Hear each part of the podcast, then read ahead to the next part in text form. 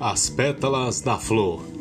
Tentaram outra vez os deuses dar o homem a visão da verdade e escolheram simbolizá-la numa flor. Pétalas multicores e harmoniosas. Toma, disse o mensageiro a um homem escolhido. Os deuses te concederam a verdade. Olha esta flor Vê como são lindas as flores destas pétalas e como são harmoniosas as suas linhas, e que embriagador é o perfume delas que exalam. Olhos maravilhados, o homem admirava a flor que esplendia de beleza. E todos os dias aquele homem vinha durante horas e horas contemplar a flor, sempre viva, sempre refulgente, cujo perfume embalsamava o ar. Mas passaram-se dias, e com eles vieram os zéfiros das tardes e as frias virações das madrugadas, e vieram ventos mórbidos, tempestades e furacões. E foi durante esse tempo que o homem, conhecedor da flor da verdade, por força do seu destino e das suas condições, afastara-se tão longe dali, à busca de caça, que quando voltou, encontrou apenas a haste da flor. Os ventos haviam arrancado as pétalas e as havia levado esparsas para longe. Já não poderia contemplar mais a flor maravilhosa, mas aos filhos, aos netos, contou a história da flor, cujas pétalas o vento ímpio havia desfolhado, levando-as para todos os cantos do mundo. Desde então, todos os homens procuram encontrar no galho seco da árvore a flor da verdade.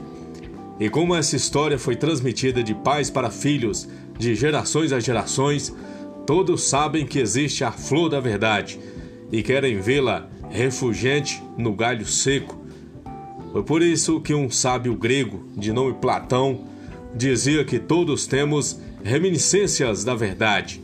Sim, temos a reminiscência dessa história contada por muitos antepassados, e são eles que sempre, através dos nossos ímpetos, interrogam e querem ser a verdade, tão longe de nós.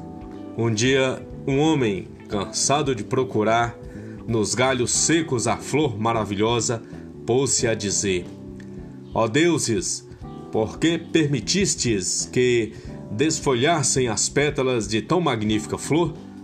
Por que não nos permitis que, outra vez, contemplemos a verdade? E era tão angustiado e tão sincero aquele apelo que, subitamente, surgiu ao lado do homem o mesmo mensageiro dos deuses que outrora trouxera a flor maravilhosa e disse: Trouxe para um dos teus antepassados a flor da verdade. Não era para aquele apenas contemplação, mas para que a conservasse e para que lhe prestasse toda homenagem e respeito. O seu descuido fez os descendentes perderem o maior bem que os deuses haviam concedido aos homens. Ó deuses, exclamou o novo homem, porque somos culpados dos erros do passado. Dai-nos novamente a flor, e prometo-vos que eu, como os meus irmãos, tudo faremos para conservá-la. O mensageiro, do alto da sua dignidade, sem volver os olhos, disse: Pois bem, tu a terás, mas de mas depende apenas de ti vai pelo mundo e junta uma por uma as pétalas que estão espargidas por todas as coisas. Junta-as e traze-as aqui. Eu lhes darei novamente a vida e a flor há de resplandecer os teus olhos. Mas, Senhor, essas pétalas estão esparsas pelo mundo? Sim, há em todas as coisas uma pétala da verdade. Por isso, em tudo há um pouco de verdade. Junte todas elas e a verdade há de transparecer aos olhos em toda a magnificência.